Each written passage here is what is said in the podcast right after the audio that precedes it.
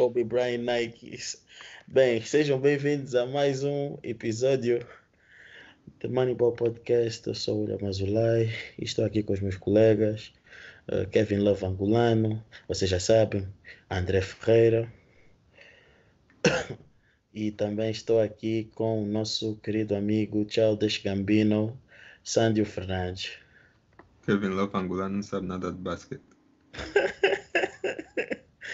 Bem, uh, viemos aqui hoje falar um bocadinho sobre as trades que ocorreram nessa última semana e nomeadamente no dia de ontem, porque ontem mesmo é que saiu ontem, pronto, vocês quando tiverem, essa, quando tiverem ouvir na sexta-feira, na quinta-feira, saíram grandes notícias, notícias que moveram bastante um, os amantes de basquete e que, bem, vamos utilizar essas notícias para poder uh, contextualizar um bocadinho como é que fica a situação de algumas equipas, como é que um, alguns jogadores podem vir se adaptar às suas novas equipas, se um, aquilo que foi trocado foi o valor correto pelo jogador e é pelo valor correto que vamos começar. e justamente um, a trade mais escandalosa, escandalosa por causa do, do que foi dado, pelo, pelo que foi recebido, um, foi algo completamente desproporcional e eu estou a falar justamente da trade de Andre Drummond, Drummond que foi trocado uh, dos Pistons para os Cleveland Cavaliers, ou melhor, Cavs, pelo Brandon Knight, o post John Hansen e uma pick de 2023, que nem sequer é first round, é second round pick.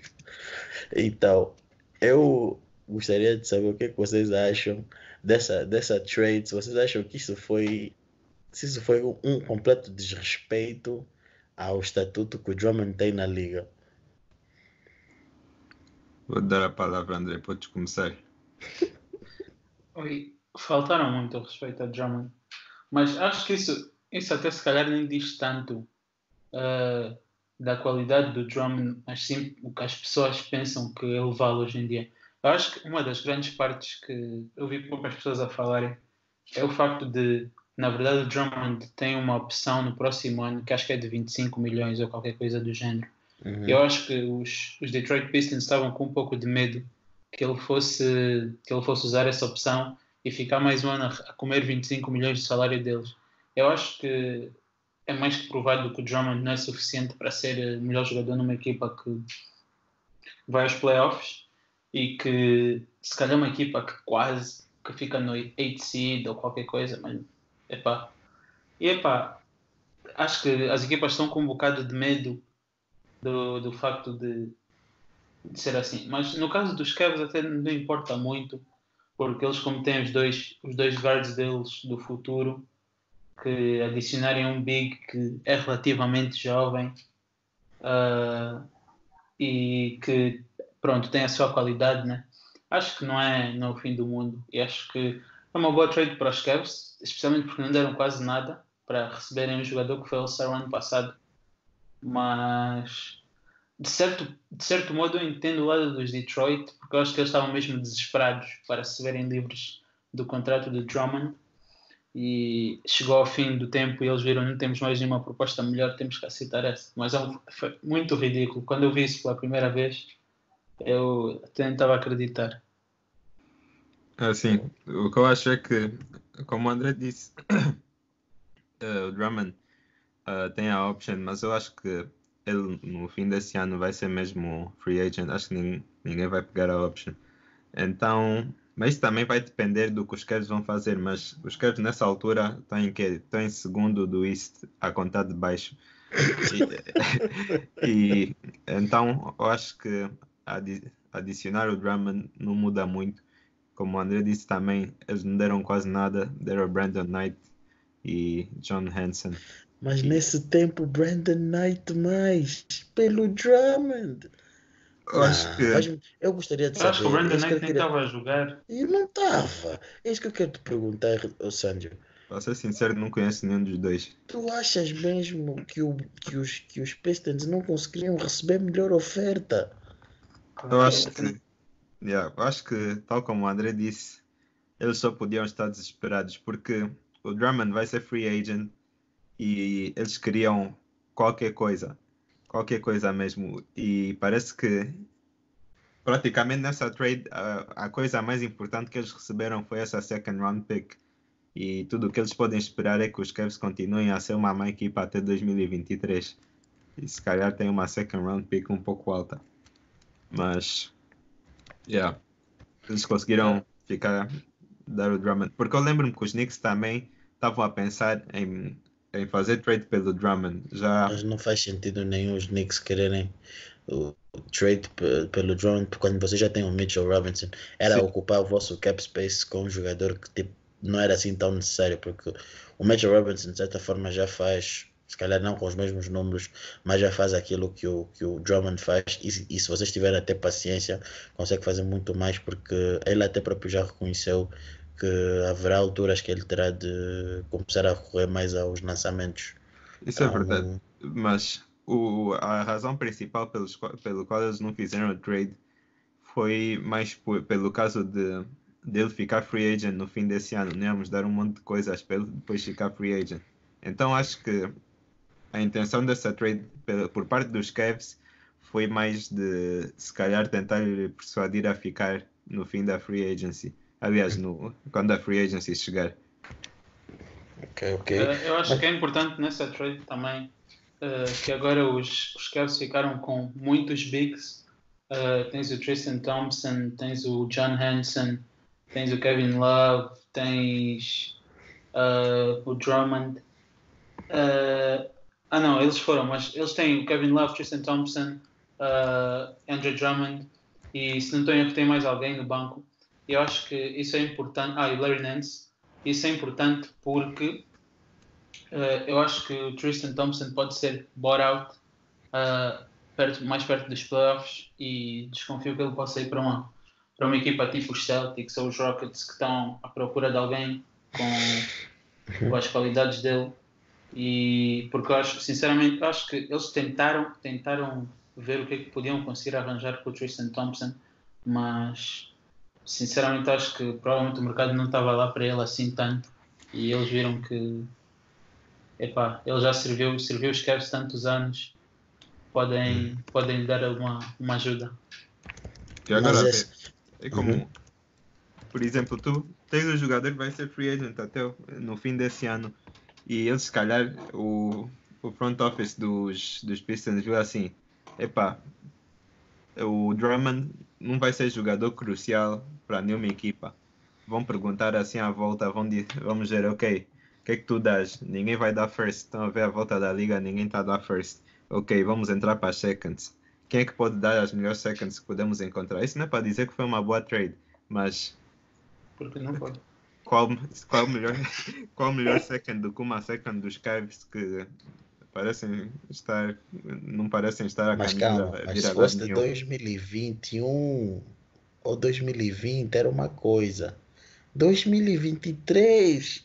Não, mas eu não tenho confiança nenhuma nos Cavs para sequer serem bons por essa altura. A não ser que eles tenham um rookie assim, tipo. Nós não, epa, é, Ja NBA é imprevisível, mano. Eu não vejo os Cavs a ficarem Mas- em baixo também por muito. mas Até vês- 2023, mano. Tu vês, os Cavs, o único sucesso que os Cavs tiveram foi mesmo só com o LeBron, na história recente. Sim, Antes do LeBron chegar lá, nunca Porque teve mesmo nada. com o Irving, ma- mas mesmo com o Irving, quando só tinham o Irving, não, também não eram grande coisa. Yeah, pois não, Yeah. é isso que eu estou a dizer. Acho que eles não são uma, uma organization boa em si. Então, uma winning organization. un- tipo, unless eles tenham esse jogador de que aparece de geração em geração, tipo LeBron James, AD, esses todos, acho que eles com muita dificuldade saem, saem daí. E depois fica cada vez Draft mais Lamelo complicado Ball. por causa desse mambo do draft de agora, que é diferente. Lamelo Ball, mais outro point guard. Querem quantos? Não, não faz sentido. Não, não vendo bem não faz, porque já tem o, o Sexton e o, e o outro, qual é o, o Daniel? Ai, O Darius Garland. Da- Darius Garland, sim. Mas só falando em Sexton, eu queria fazer uma pergunta. O que é que o Sexton põe na cara? É quando ele joga, as filmagens mostram que o Sexton fica com a parte da cara mais clara do que o corpo. Eh, Depois vocês vão reparar, nós vamos pôr a imagem. Até Às o vezes- próprio, Às vezes ele gosta de pôr make-up. Não, Pá, o próprio 2020. comentário 2020. disse uma vez. Acho que não podemos julgar as pessoas pelas suas opções. É pá, se ele quer usar make-up para se fazer, se lhe faz sentir melhor, Make-up. Make-up. Estamos aqui só a dizer para toda a gente que o William só está a rir porque está com comichão no pé. Não estamos a julgar o Sexton por usar make-up.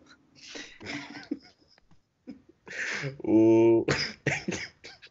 o comentador até disse: Olha a cara do indivíduo. E joga de forma tão intensiva. Nós vamos, eu vou procurar. Eu vou, nós, vocês depois, quando estiverem a ver o, o vídeo, vocês vão, vão, o episódio, vocês vão ver o, episódio, o, o pequeno vídeo dele a fazer isso. Mas já, uh, epá, uma- tipo, resumindo, eu concordo plenamente com o que vocês disseram.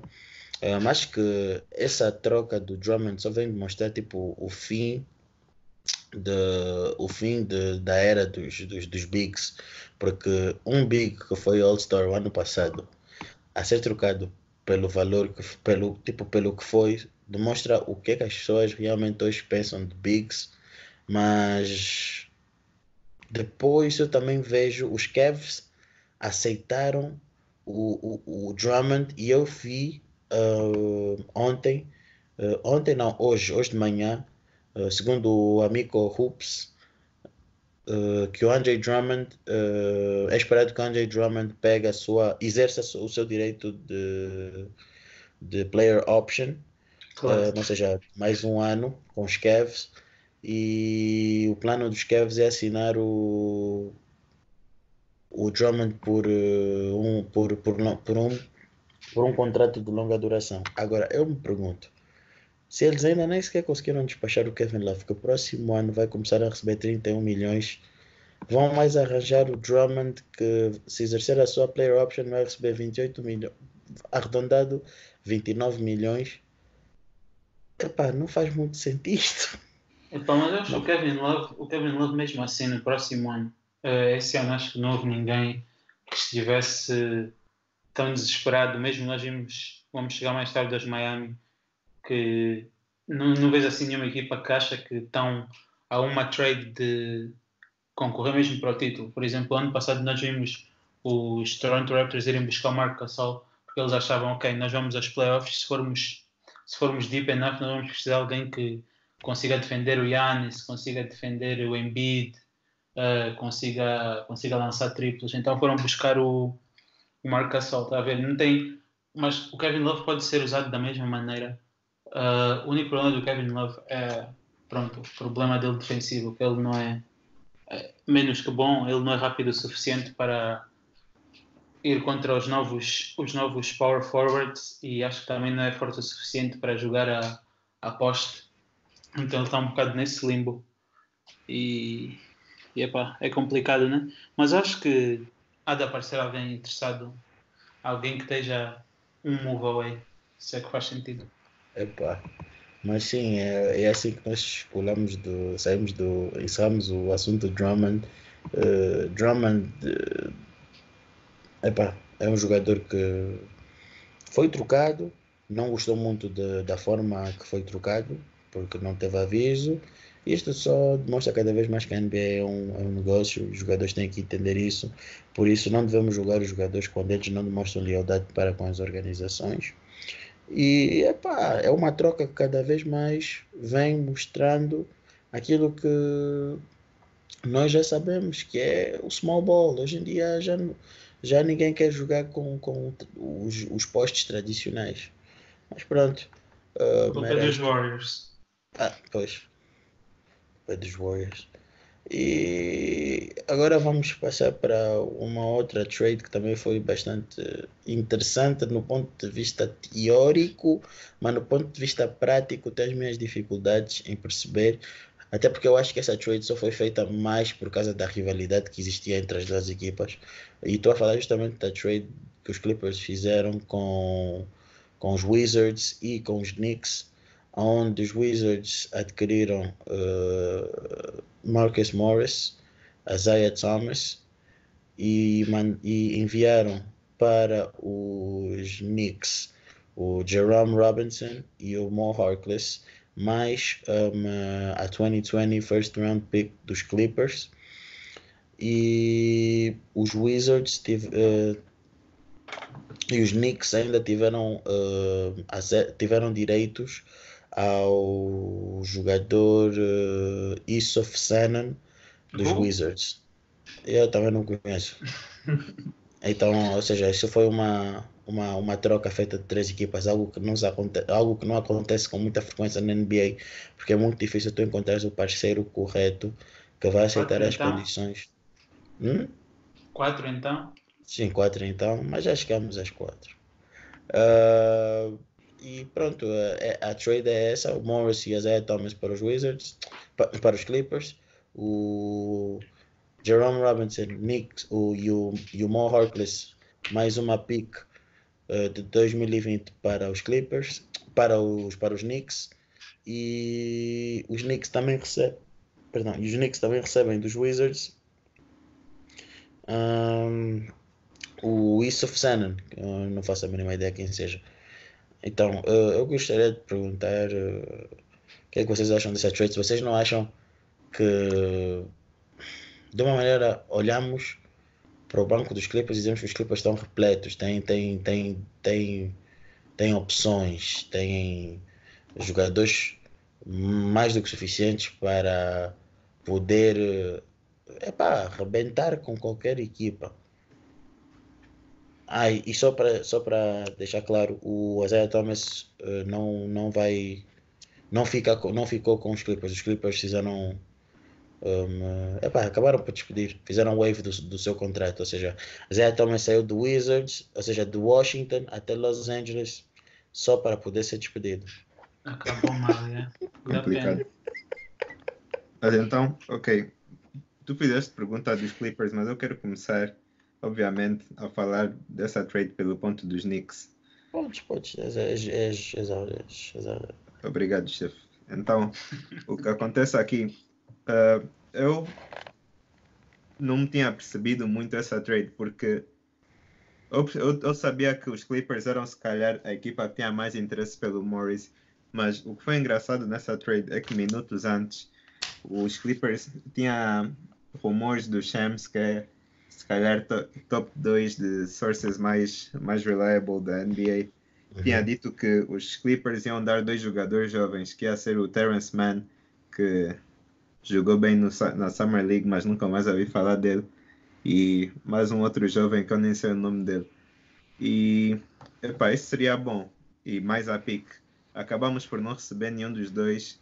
Deixa, demos só o nosso melhor jogador e ficamos com o More Harkless e uma first dos, dos Clippers que se calhar, epá, não sei o que é que vai dar. Podia, ser até a última pick do, do primeiro round.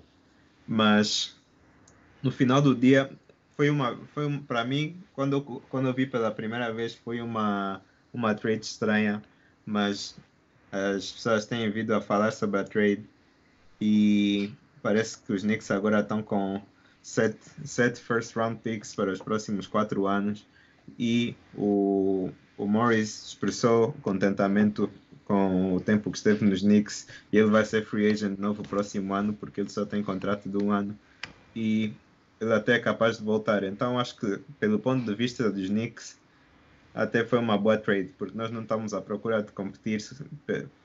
Quer dizer, acho que o front office está um pouco confuso nessa situação, mas nesse momento parece que não estamos à procura de competir. Então, Mo Harkless se calhar só vai ser banco. O, o outro jovem, Sanan, se calhar nem na G-League vai. Então, uh, acho que foi uma boa trade, porque se for para termos o Marcus Morris de novo na free agency, podemos lhe pegar. Em termos mas... dos Clippers, como estavas a dizer, uhum. acho, acho que. é um pouco otimista, mas pronto. Mas assim, pronto, vai, conti- é a visão dele. Continua, continua, continua. em termos dos Clippers, eu acho que é um pouco estranho porque, porque tá, o Mo Harkless ele tinha o seu valor, ele lança triplos de certa forma, mas também eh, é, um, é um grande jogador no, no ponto defensivo. O, o Marcus Morris compete, mas não diria que, que ele é visto como um jogador defensivo, e, mas pode ajudar a, os Clippers a marcar mais pontos, que eu não sei se necessariamente é isso que eles estavam a precisar, mas é sempre, é sempre bom. Mas no final do dia os Clippers têm um plantel um plantel grande, um plantel deep que tem sempre outra pessoa para cobrir todas as posições. Então eu acho que é mais uma opção que eles têm em termos de marcar pontos. E para os Wizards, epá, não sei, não sei mesmo. Acho, acho que é diferente. é- acho que, é- acho que é mais salary relief, não? Yeah. Bem que o, o Isaiah Thomas também não recebia grande coisa. É, para os Wizards acho que é indiferente, acho que eles só entraram para, por entrar. É, Esse também ali não tem muito. Não daquilo está uma árvore em chama, Yeah. em chamas. Então. Ah, mas é aquilo. é Assim, eu pessoalmente eu acho que assim, essa troca que os Clippers fizeram não havia necessidade. Eh, Para mim a troca foi feita porque e isso está a acontecer muito este ano, que é os Lakers estão interessados num jogador, ou os Clippers estão interessados num jogador, o rival vai querer também estar interessado porque não quer que a outra equipa reforce de forma a poder estar mais forte no ponto de vista teórico que a outra. Então, esta guerra que está a existir entre as duas equipas da lei, de certa forma, acho que é visível aqui. Eh, eu acho que não havia necessidade de buscarem o, o Marcus Morris.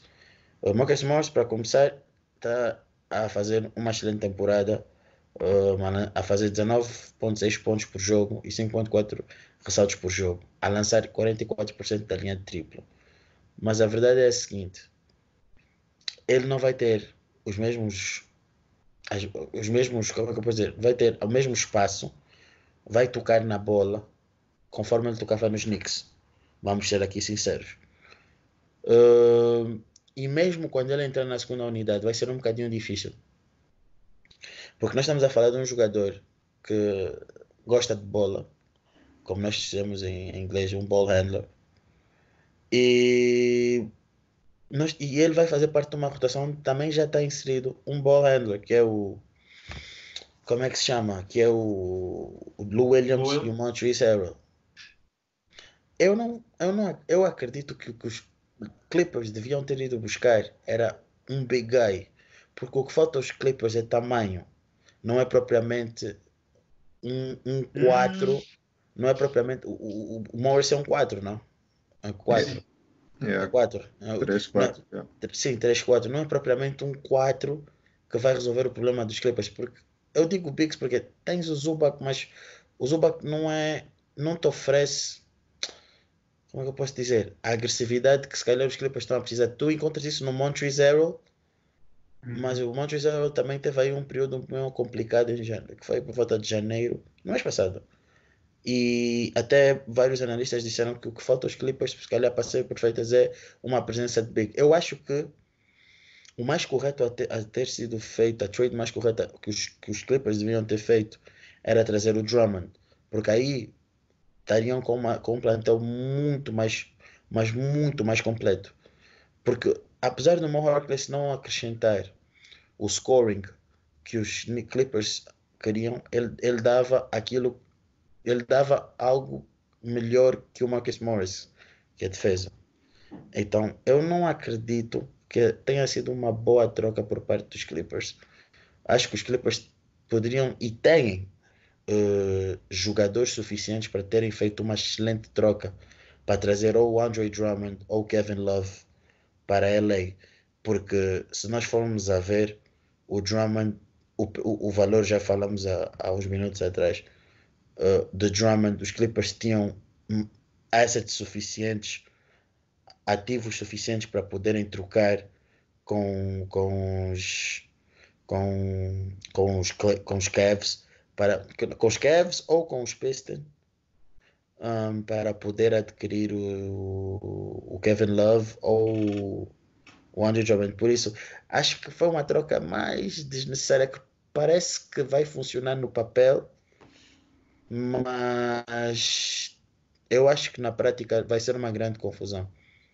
Acho que os Clippers, para mim, diminuíram de qualidade com essa troca, na minha opinião. Na minha sincera opinião, acho que perderam qualidade com essa troca. Uh, eu comecei eu comecei por ver esta trade um pouco como como tu estás a falar William uh, por razões um pouco diferentes não tão diferentes como tu Epá, como tu disseste o Morris é um jogador que precisa muito de bola uh, não é assim tão bom defensivamente e, e é uma personalidade forte no locker room e acho que vimos isso com os Boston no ano passado yeah.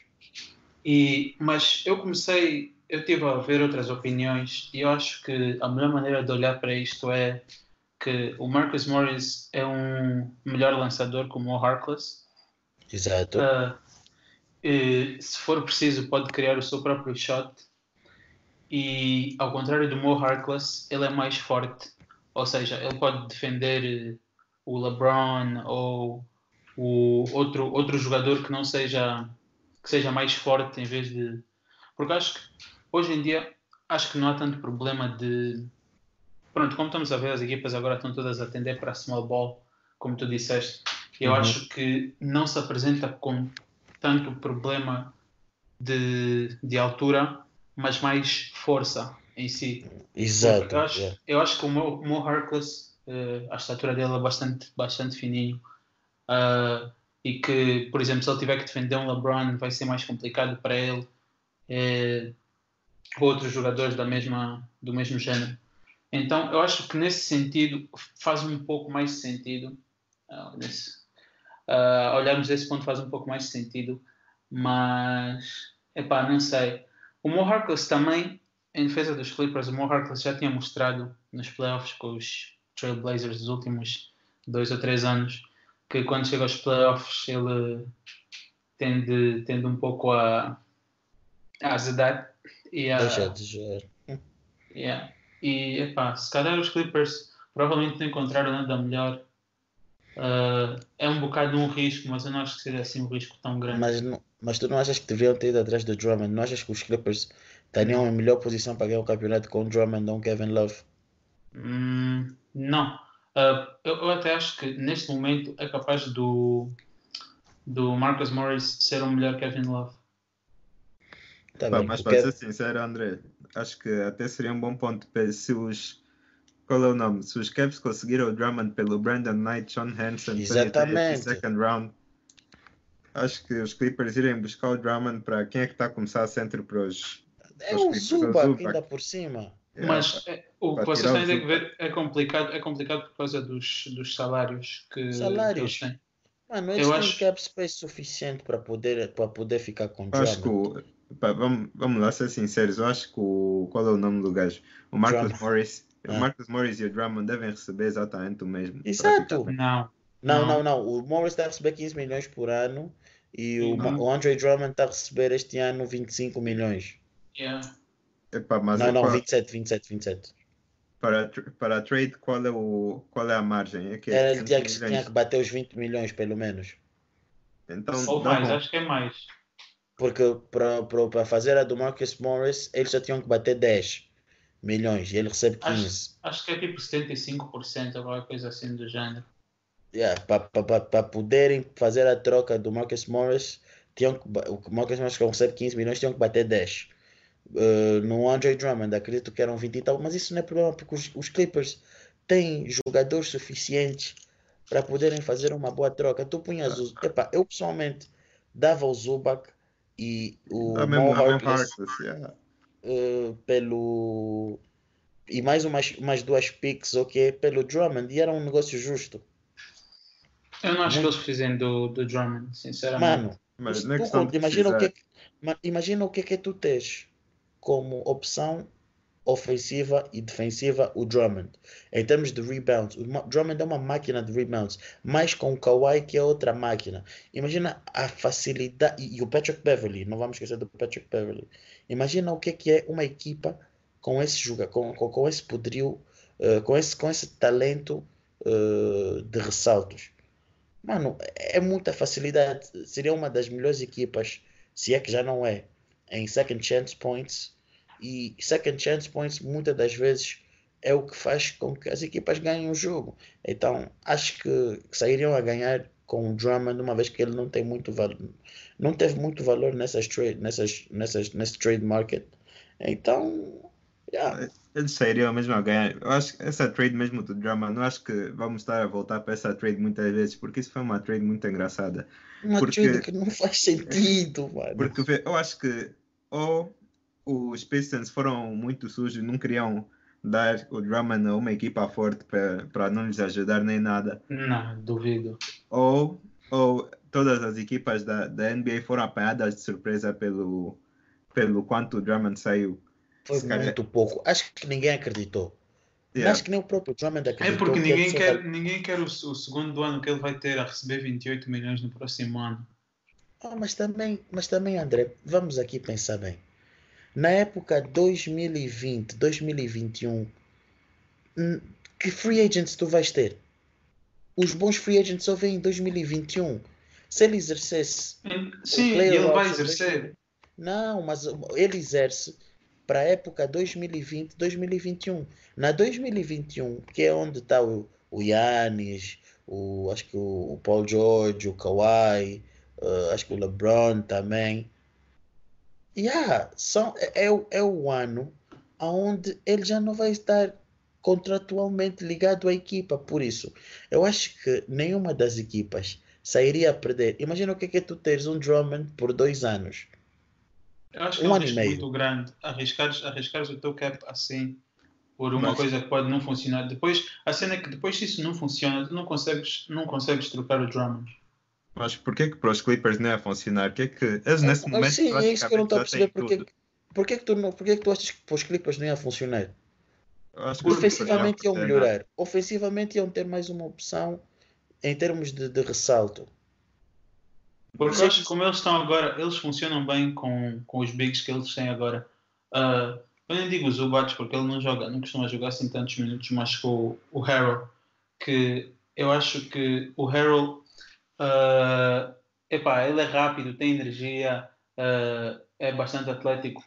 E eu acho que mesmo, mesmo assim sendo, uh, como, como os Clippers estão agora, até lhes dá uma opção de jogarem ultra small ball, que joguem se calhar com ou Morris ou Green uh, a center, se for mesmo muito preciso. E é. eu acho que se, se vais buscar o Drummond, tens que jogar de uma certa maneira. É e, bem, mas, mas imagina não te dá tanta, Continua jogar da mesma maneira. Mas, mano, tu podes tirar o Drummond. Imagina o que é que é tu tens o Drummond a jogar uma boa parte dos minutos, depois tu retiras o Drummond e pões o Errol. Continuas. Okay, continua, vais pagar 30 milhões por ele. Porque, tá mas, mas ver, são, por dois, são por dois anos, porque tu não vais encontrar. É isso que eu estou a dizer, tu não vais encontrar nesses dois anos um melhor free agent que o Marcus, que o coisa que o, que o Andrew Drummond, mano. André, é por aí eu percebo que tu está a tentar procurar o bom lado dessa, dessa trade, deles não fazerem essa trade. Mas vê, no final do dia, eu acho que os Clippers só não fizeram isso porque eles, calhar, nem sabiam que tinham a opção de trade por tão pouco. Mas vê, não tem, não tem, não tem razão nenhuma pela qual eles não fariam isso, porque independentemente se iam pagar 30 milhões ou quase 30 milhões, são uma equipa que está a competir para o campeonato. Eles querem, eles tiverem que pagar o máximo possível, vão pagar o máximo possível. Os Warriors não, não, não choram por ter pago o luxury tax nos anos Sim. que estavam que estavam a ganhar. E os Clippers iam estar nessa situação mesmo, os eles iam ter tudo. Os owners pagam luxury tax quando eles sabem que aquilo compensa. Tu achas hum. que com a hum. introdução do, do Andre Drummond ele não, não compensaria? Depende dos owners. Quais são, uh, quais são os jogadores que assustam? Que Steve, Ballmer é, Steve Ballmer é podre de rico, mano. Ele pagaria isso. Ui, ah, todos os owners da NBA são podres de ricos. Está bem, mas o Steve Ballmer é extremamente rico. André, yeah. são todos.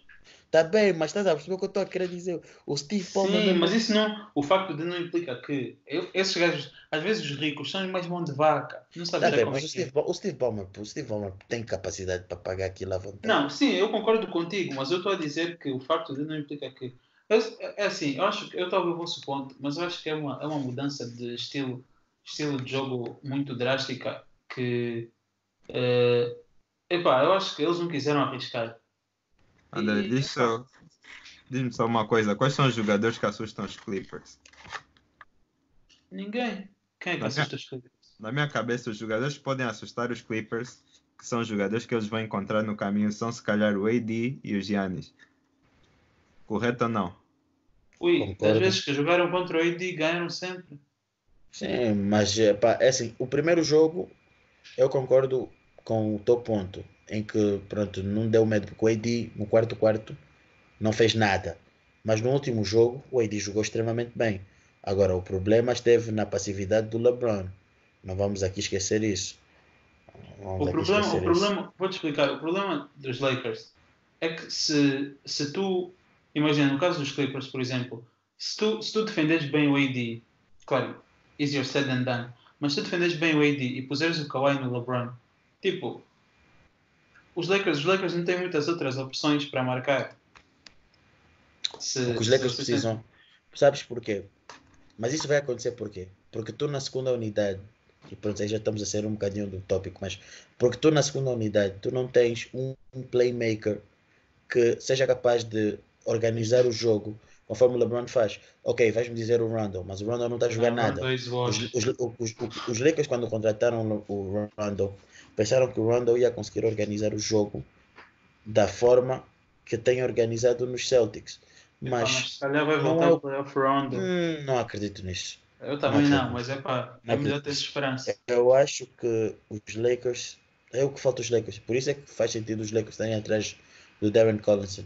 Que os Lakers precisam de um, de um base que consiga atrair defesas da equipa contrária a irem defender, porque ele consegue criar o seu próprio lançamento e consegue organizar o jogo.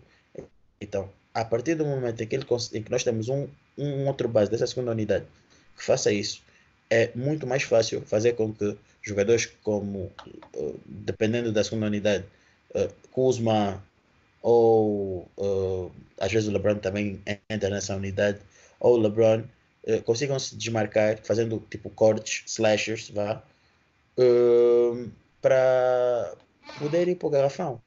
Porque conforme temos jogado em que basicamente o LeBron é o único base, não dá. O LeBron está a abdicar de fazer 30 e tal pontos para poder fazer por jogo 15 a 18 assistências. Por quê? Porque nós não temos no banco um base que consiga organizar o jogo conforme o, o, o LeBron faz. E isso é inadmissível. Então, eu acredito que isso vai ser uma coisa que vai ser resolvida um, agora no buyout market pelos Lakers, até porque o Darren Collins ontem teve a assistir o jogo e viu-se claramente que os Lakers estão a precisar de um outro base. Eu acho que ele, como foi ver o jogo, pode, pode concluir pelos seus próprios olhos que o que falta àquela equipa é um base e um wing player. Não acredito muito que vamos arranjar um bom wing player se é para trazer o Jeff Green. Prefiro continuar com a rotação dos três, dos três guards. Jerry Smith. Jerry Smith. Jerry Smith, Jerry Smith é wing? Pode jogar yes. como wing. Mas, ele, mas o Jerry Smith não é pequenino. Oi, hoje em dia pequenino é quê? Tá bem, mas pôs um Jerry Smith a cobrir um Kawhi. Oi. That shit don't work.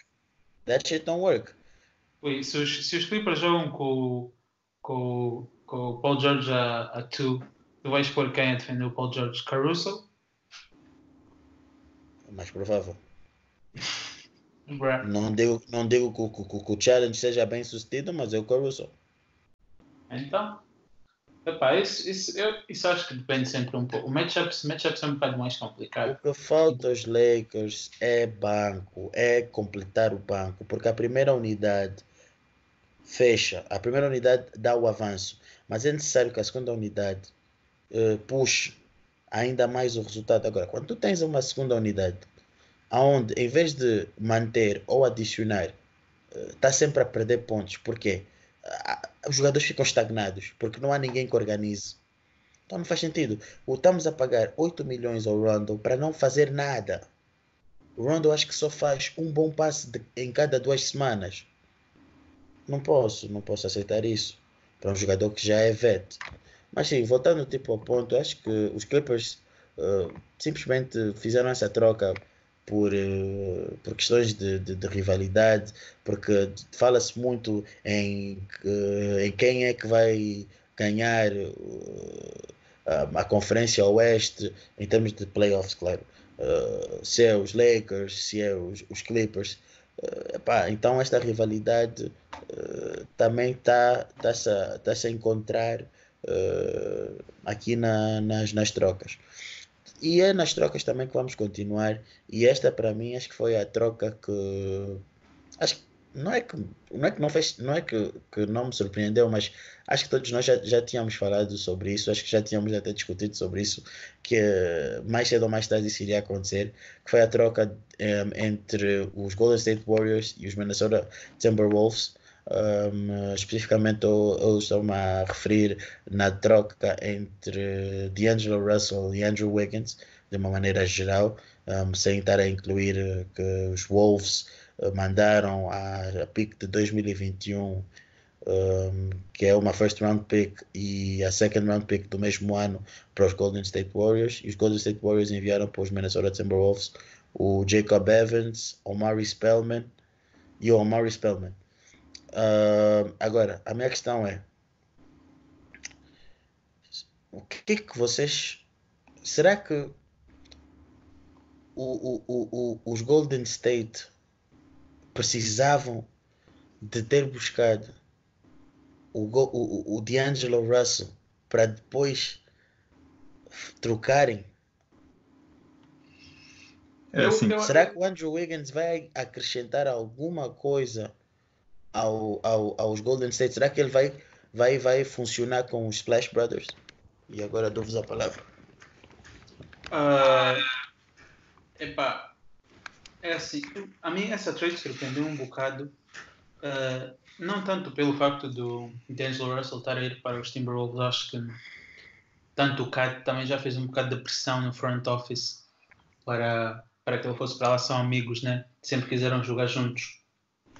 Mas a mim o que me surpreendeu um pouco foi o timing, timing dessa trade, porque porquê, porquê de fazer essa trade agora para as duas equipas? Porque Sinceramente, eu não sei se os Warriors estão à espera de transformar o Wiggins. O que é certo é que o Wiggins, em termos de posição, é o melhor feito com, com o Stephen Curry. Porque ele é um 3, né? Sim. E pode até, se calhar, se calhar jogar um bocado 4. Eu acho que eles, eles estão, estão à espera que ele vá ser um pouco tipo Harrison Barnes, o que foi no, no início da dinastia dos Warriors. Mas, para mim, epá, eu não sei. Porque porque os Warriors, se tu. Agora, eu não acho que eles vão trocar mais o Wiggins. Uh, no início eu pensei se calhar, mas o contrato dele é tão grande, eu duvido que eles vão. Ele tem mais quantos anos de contrato? Ainda tem. Epá, não tenho certeza, mas acho que ainda são alguns. Pelo menos dois. Não estou Mas. Epá. Eu entendo um pouco o lado dos, dos Timberwolves, porque epá, é um point guard qualidade, já foi All-Star. Uh, eles, eles estavam a precisar desesperadamente de alguém a point guard. Eles já não têm um point guard desde, desde sei lá quem, o Ricky Rubio, se calhar. Mano, tem mais quatro, desculpa interromper, tem mais quatro. Yeah. Então, eu acho que, de uma certa forma, os Timberwolves até. Eu acho que se eles, se eles quisessem livrar do contrato do Wiggins, que eu acho que eles já se queriam livrar há algum tempo, esta época ele deu assim um pouco, um pouco de falso alarme no início da época, começou a jogar bem, mas agora tem andado a ouvir dizer que ele voltou ao normal, que ele já nos habitou. Mas se calhar e... tu não achas que essa, essa forma do Wiggins também esteja ligado com a com a equipa que ele está. Porque é pá, tu quando estás a jogar numa equipa que só perde, não tem tipo esperança Epa, nenhuma. Se calhar o teu rendimento eu, também, também. Eu, também vi um bocado esse argumento, mas depois tu olhas para o Carl Anthony Towns que está na mesma equipa e ele está tá a jogar bem. Sim, mas, podem, que... mas são, são, são, são, são, são, são personalidades diferentes, tipo, há, há sim, jogadores sim, assim. Sim. Mas, mas pelo que é esperado do Wiggins e pelo contrato que ele tem, eu acho que era esperado que ele fosse ser um jogador eh, explosivo. Nem, pronto, mesmo se o Carl Anthony Towns fosse, fosse ser o melhor, o melhor da equipa, que ele fosse o number two, eu uhum. acho que uh, o Wiggins tem tentado a. Epá, Eu acho, eu acho que os Timberwolves saíram a ganhar, sinceramente, porque livraram-se do contrato do Wiggins, que é um dos piores contratos da NBA atualmente, e tiveram que dar uma first round pick, mas eu acho que isso eles teriam que dar. E se tudo correr bem, essa, essa first round pick, se calhar eles chegam aos playoffs no próximo ano, e essa first round pick nem vale tanto. Não, E acho que a first round pick é deste ano, não? Não, é do próximo. Ah, é do, pro- ah, é do próximo, é do próximo. Yeah. E.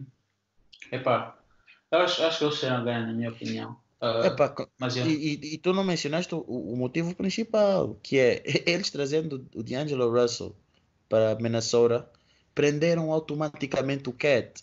O Cat dali Mas já não vai está querer sob, sair. sob, sob contrato durante algum Sim, tempo. não, não, não. Mas tipo, não é a questão do contrato, porque hoje nós sabemos que os jogadores assinam contratos e depois não querem respeitar.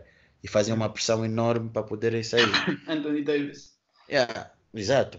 Anthony Davis.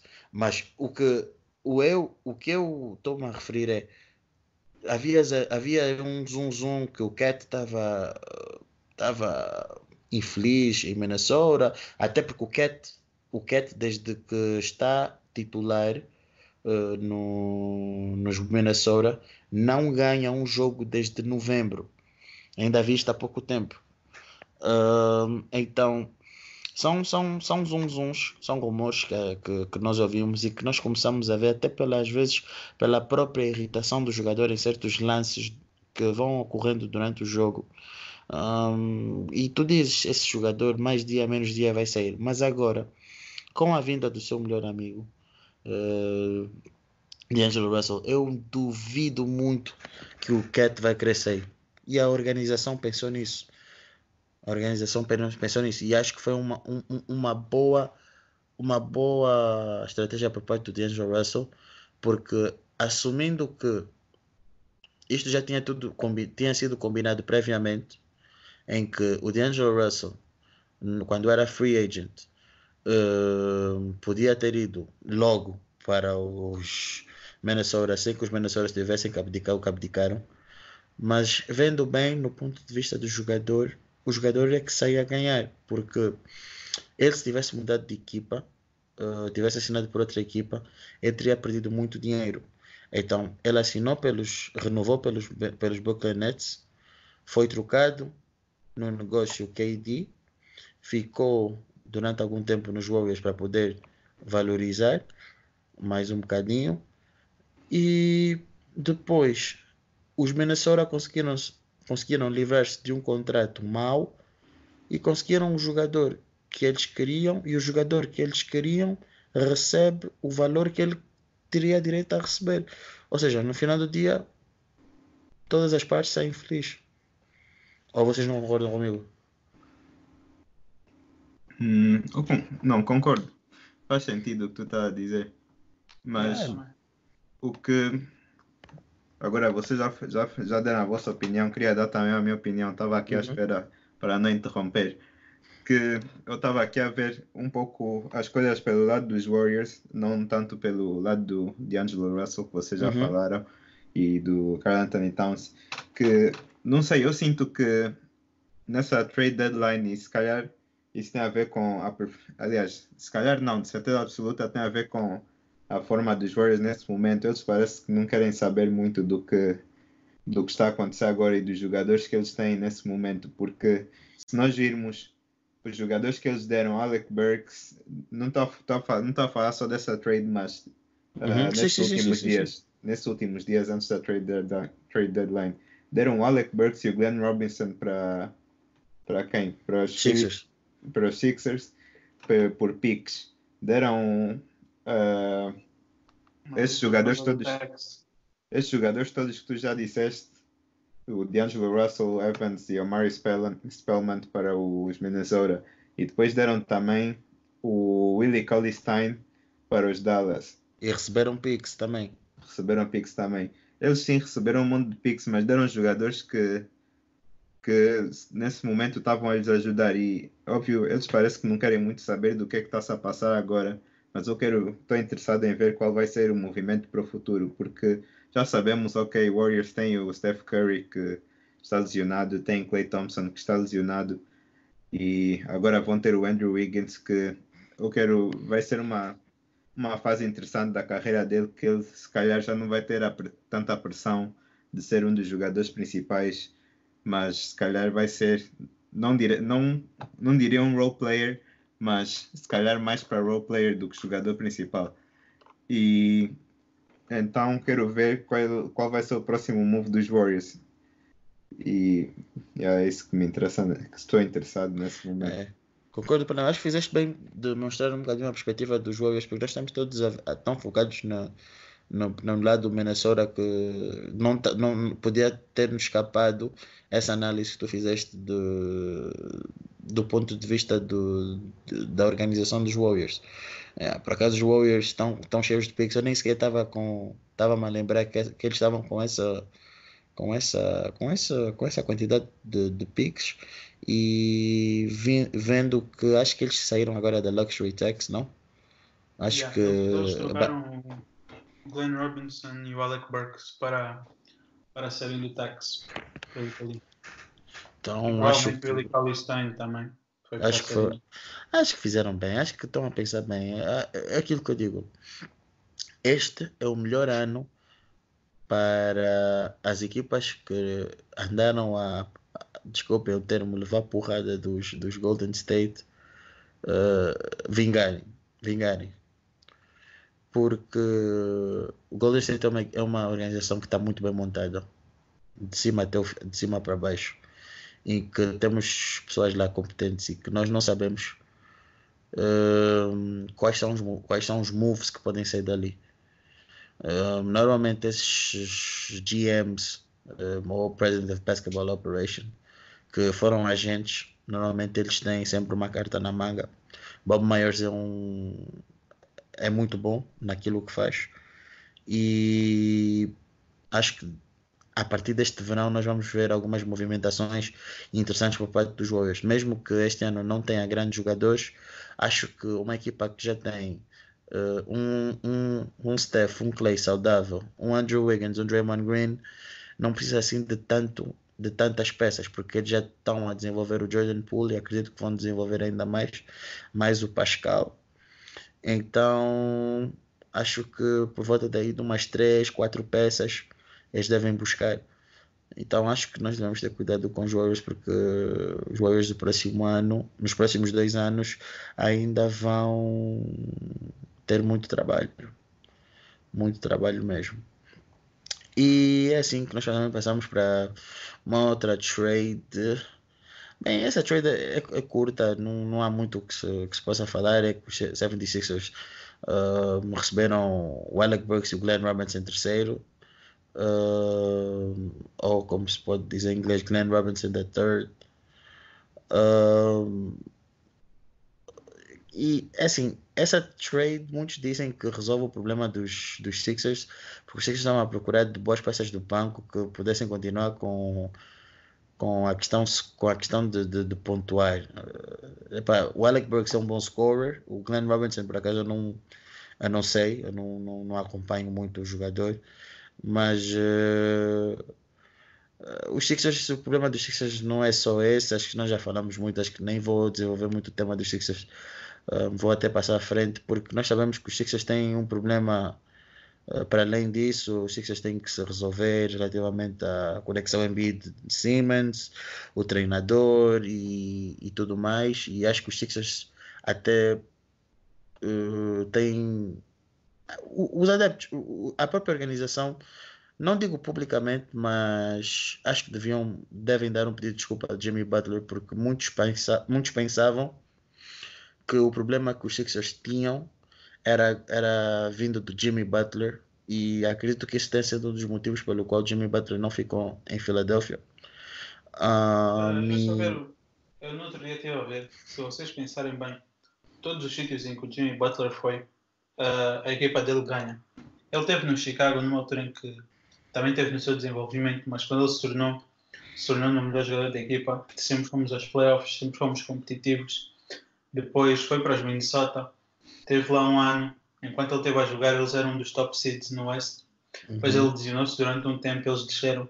Mesmo assim, ainda conseguiram chegar aos playoffs. Desde que ele saiu dos Minnesota, nunca mais chegaram os playoffs.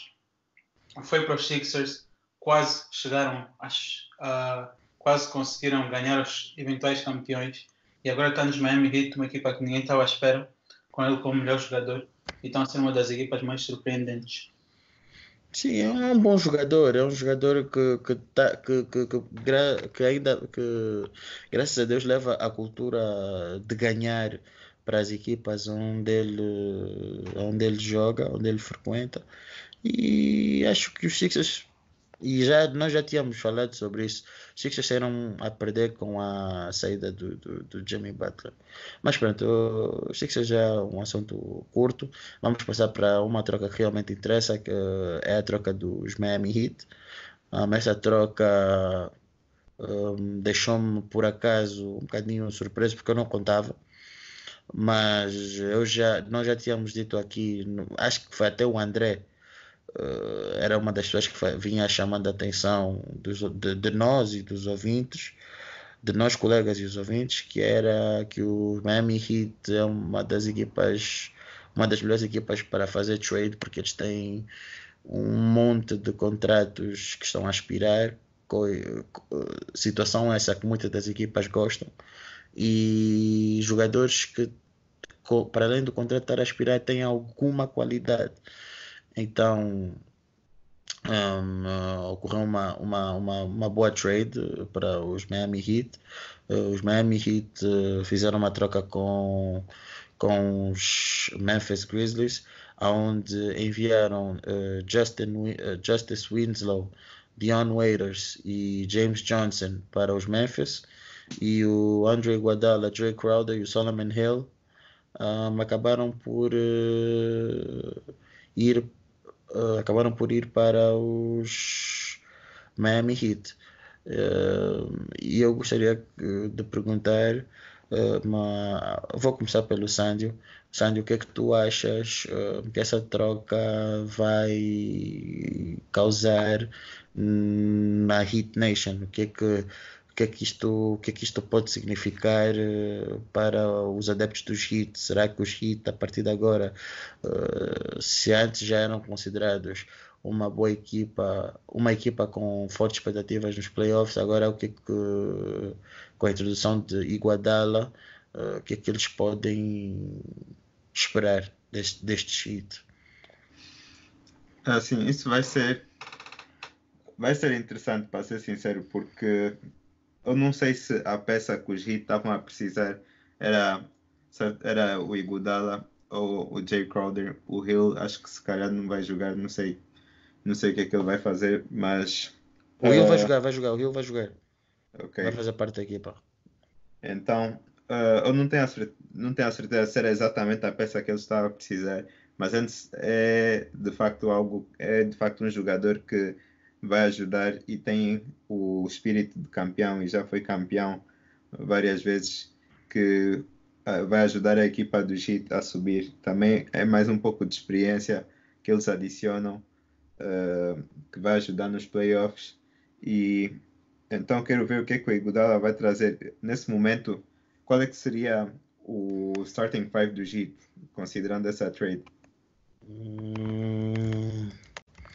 Eu acho, acho, que não muda. Acho que vão continuar com Nunn, Robinson, não, Butler, uh, Bam e Le coisa, Mars Leonard. Yeah, e o Iguadala continua a sair do banco juntamente com o Tyler Hero, é, mas é uma excelente rotação. A rotação fica muito boa. Yeah, concordo, concordo que a rotação fica boa. O Justice Winslow praticamente já nem estava a jogar porque porque lesões. Teve, sim, lesões constantes. Dion Waiters teve problemas internos. James Johnson. As gomas. yeah, gostava muito de açúcar, vamos aqui dizer. E o é James Johnson, não sei, não sei se ele estava a jogar muito, estava? Quem? Uh, estava a jogar.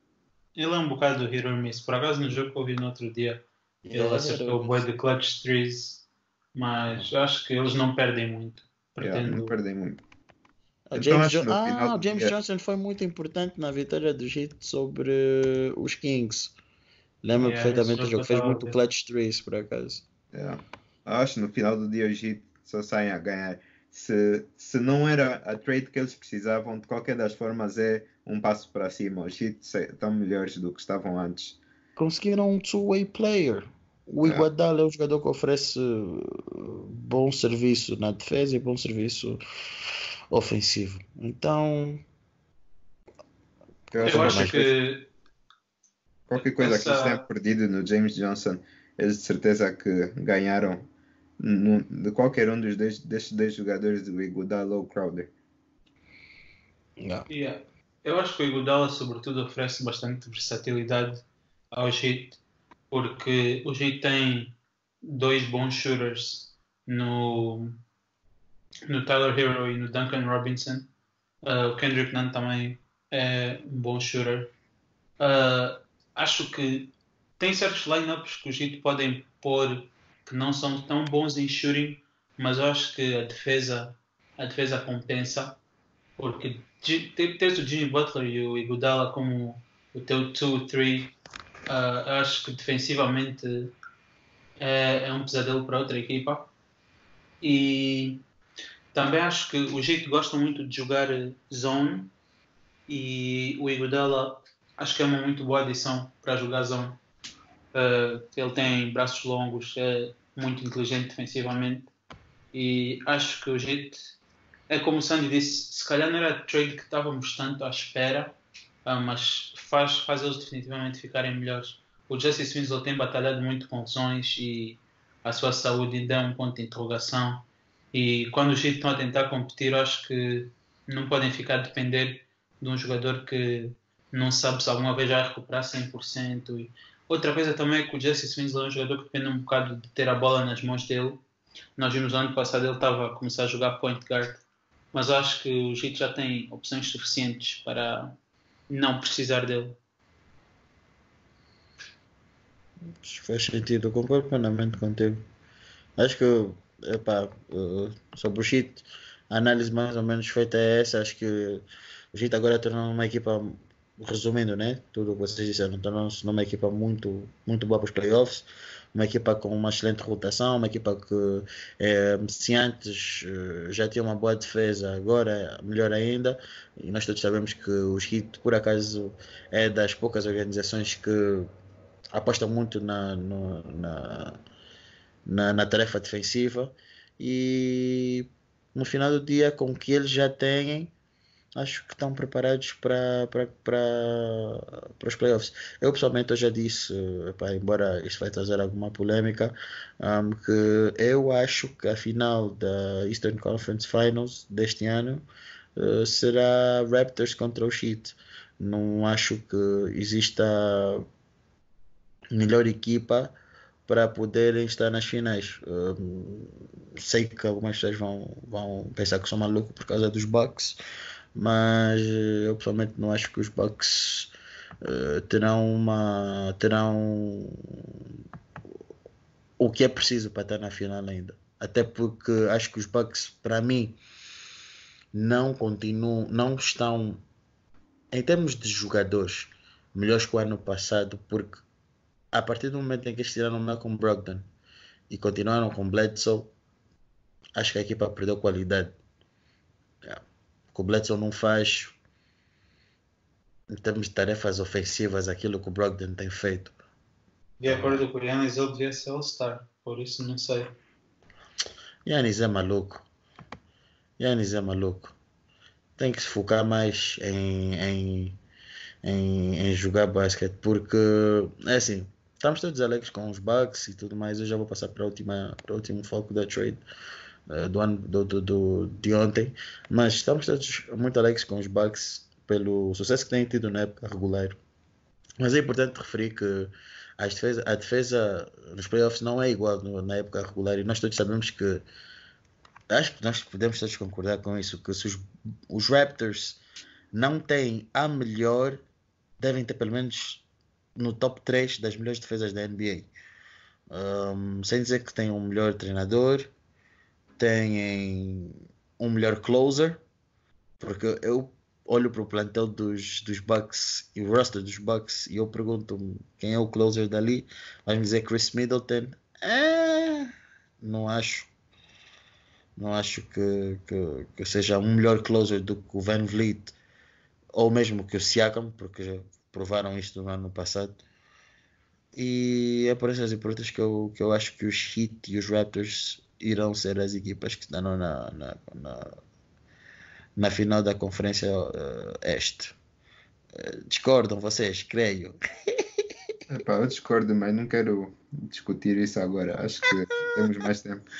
Mas é, pronto. Noutro, noutro yeah, acho que podemos discutir isso. Não, não, isso, isso, isso, não, isso fica para outro dia. Não, mas eu tinha só que deixar isso. Mas uh, vamos então agora para a parte mais importante da trade. Por isso é que ficou para o último lugar. E não é pelo facto de ser uma trade de quatro equipas, mas sim pelo facto de uma, das, uma dessas quatro equipas ser a, a organização ser a organização onde o nosso Bruno Fernando uh, atualmente joga, que estamos a falar uh, especificamente dos um, Atlanta Hawks.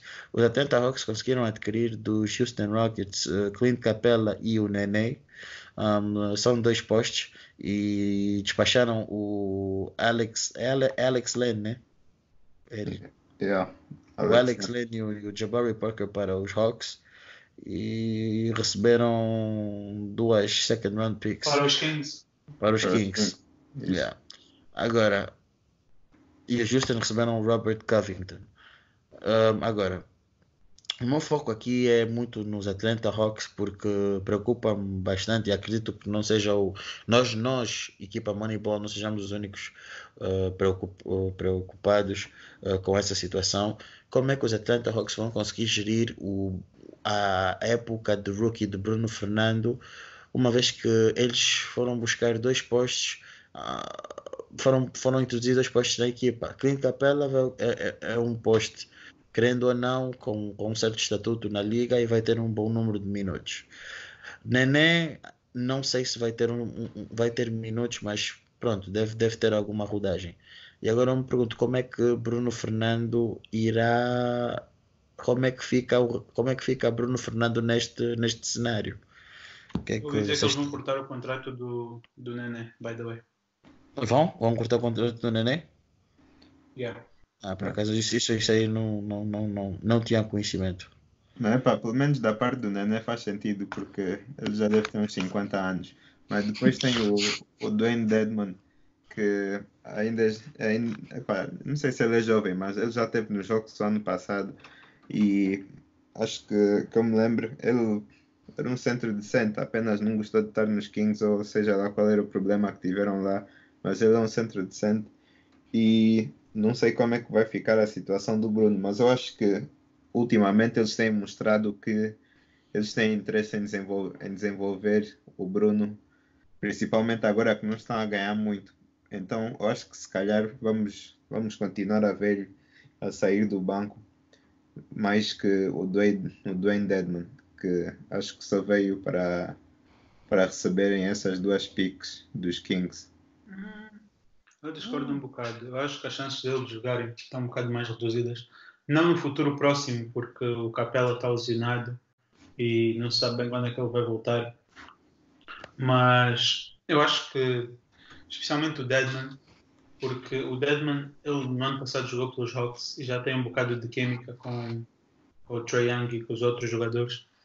E ele é um jogador, o Dwayne Deadman joga, pode jogar muito, muito bem ao lado do, do John Collins e colmatar um bocado as, as deficiências defensivas que o John Collins tem.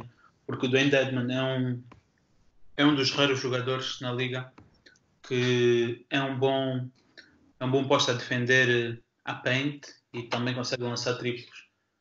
E acho que vai ficar um bocado mais complicado para o Bruno, infelizmente. Mas vamos ver. Ah, só quero também realçar que desta trade, no início desta época, o Alex Lane disse que iria lutar para ser um All-Star este ano. Bem, ele lutou para ser traded, só se for. Obrigado. Antes que venham gozar comigo, eu não sei, acho que há bocado disse que o Dwayne Demon tem a chance de ser jovem. Ele não é jovem, tem 30 anos. Então, quer dizer, 30 anos é jovem, mas não para jogador de basquete. Então não venham gozar comigo que foi um equívoco básico. William, fala não, mas, mas, mas só para fechar, eu acho que epá, tipo, o cenário não está assim. Está feio, mas não está assim tão, tão escuro para o, Bruno Fernandes, porque eu acho que o Bruno Fernandes, for inteligente, tem tudo para poder aprender com o Clint Capella. Porque o Clint Capella também, epá, não é dos meus postos favoritos, não, não é mas tenho que reconhecer que aprendeu alguma coisa com o Hakim Olajuwon, porque o próprio, porque houve uma altura que o Hakim estava uh, a ser o mentor de, de, de Clint Capella. E acredito que o Clint Capella consiga passar alguma das bases que ele tem para o Bruno Fernandes. Então, em termos de vista de desenvolvimento de jogadores, se calhar em treino, uh, pode ser bom. Agora, resta saber como é que o treinador dos, dos Atlanta Hawks vai conseguir gerir os minutos uh, de forma a que Bruno Fernandes e Clint Capella possam jogar. Mas obviamente que fico feliz por saber, embora Clint Capella não diga nada, não, não, não diga, mas dois angolanos numa organização e é pá, que se um dia os dois tiverem que, que é pá, a rotação corra bem e que é pá, seja comboio. Então, pá, vamos. É assim que nós também finalizamos também o, o nosso. Não querem falar do small ball dos Houston Rockets? Epá, mas então se vocês não querem falar, eu vou tirar aqui o um momento. Porque eu lembro-me no dia em que saiu essa trade e que as pessoas estavam loucas por uh, os estarem a fazer uma trade assim. Inclusive no nosso grupo, acho que todos viram e eu acho que as pessoas estão a dar demasiado valor, especialmente no estilo de jogo dos Houston Rockets que tem uhum. hoje em uhum. dia, estão a dar demasiado valor ao, ao poste, da maneira como eles jogam. E adicionando o Robert Covington, que ele é basicamente uh, um melhor Trevor Ariza, Bem dito, uh, concordo é... plenamente. Olha, boa, boa, boa, foste buscar boa, boa, boa comparação. Melhor, é melhor defensivamente e é melhor eh, a switch e a help defender. E uh, lançamentos, eu até diria que ele, que ele é melhor a lançar do que o Trevor Ariza. E acho que agora os Rockets são mais difíceis, especialmente o Russell Westbrook. Acho que vimos ontem, as pessoas estavam a prever que os Lakers fossem ganhar ia marcar 50 pontos e não, mas, não, mas calma, mas o Anthony Davis fez o seu trabalho. O Anthony Davis fez 32 pontos. Está bem, mas depois vimos os Lakers ganharam apenas por um ressalto e nós vimos que era bastante difícil para os Lakers manterem o Javel McKee e o Dwight Howard em campo uhum. devido à, à, eficiência do Westbrook. E acho que o Westbrook, quando está a acertar os seus mid-ranges, é um jogador bastante perigoso. É, e... Uhum. Eu sinceramente estou curioso. Eu não digo que os Rockets vão, vão ser campeões, mas estou curioso para ver o seu desempenho nos playoffs, porque eu acho que esta versão dos Rockets uh, torna é as coisas mais, que... mais interessantes, né? Sim, torna mais interessante e é melhor do que a do ano passado, na minha opinião.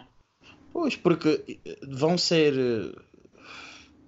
48 minutos uh, só cima abaixo, cima abaixo com jogadores que com jogadores apropriados.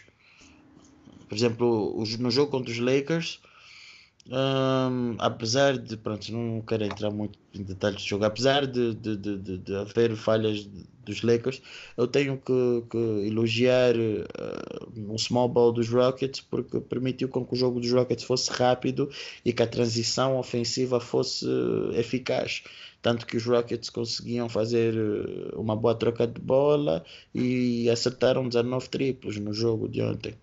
Robert Covington foi uma excelente adição, contra os Lakers já foi importante, fez uh, dois triplos uh, extremamente importantes para poder fechar o jogo.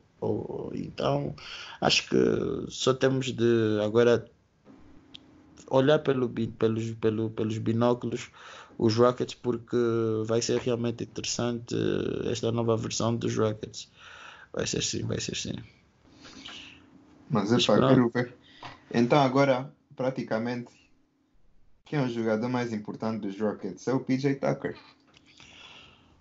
Não digo que seja o PJ Tucker, não, seja, não acredito que não é uma questão de importância. Quem é que segura a defesa, os rebounds e quem, quem vai defender todos os bigs? Quem é, quem, quem é que Todos os bigs, mano, os bigs, assim, bigs tirando. É calma, tirando. Mas vocês sabem, vocês sabem que os Rockets também switch everything, então não interessa muito. Eu acho que os Rockets também têm jogadores que volta, volta aquilo de, de força e de, são jogadores fortes. Acho que o Westbrook consegue, eu não digo consegue parar, mas consegue pôr um corpo à frente de jogadores maiores. James Harden também é conhecido por ser um bom jogador, defender o post. E o PJ Tucker é bastante pesado. E, epa, acho que é por esse, por esse route que eles vão. Eles podem ter, se calhar, dificuldades em jogar em equipas como. Apesar de ontem ter corrido mal, os Lakers, os Nuggets, os, os Bucks, os, os Sixers, talvez também. Talvez aí, mas de uma maneira geral, conforme a liga está, em que se zela muito small ball, os Rockets não estão assim. Não foi uma trade, não foi uma escolha tão burra conforme as pessoas diziam. E ontem, ontem contra os Lakers, e tinha que ser contra os meus Lakers, uh, me funcionou. Uh, mas pronto, e assim é que nós queremos fechar também o. Agora mesmo vamos fechar o, o, o episódio. Uh, foi um prazer estar com vocês. Uh, como vocês viram, se vocês forem a ver, não foram assim muitas trades, mas Uh, mas trades por vezes podem causar uh, vários subtemas e tornar com que a discussão uh, fique bastante agradável. Se acabamos por nos por, por estender, pedimos desculpa e espero que vocês tenham retirado o maior proveito dessas nossas análises do mundo de basquete. Eh, também dizer que Yannis Antetokounmpo eh, tem de parar de ser capitão dos All-Star Games porque não sabe escolher equipa. Também mandarem um shout-out para o meu amigo Wave Dawn, que hoje não está aqui, mas que só aparece quando os Lakers perdem. Uh, e quero também dizer que o Lucani infelizmente não pode estar cá porque está com gesso. Uh, Sandio uh, esteve recentemente nos Estados Unidos e fez um ankle breaker no, no, no Kenny. O Kenny uh, realmente uh, break his ankle. É verdade, e, tem vídeo, podemos mostrar. Tem, tem, vídeo, há vídeo, há provas. Quando então... atingirmos 100, 100 subscritores, vamos postar. então vocês já ouviram. Então é assim que nós fechamos o nosso episódio de hoje e fomos.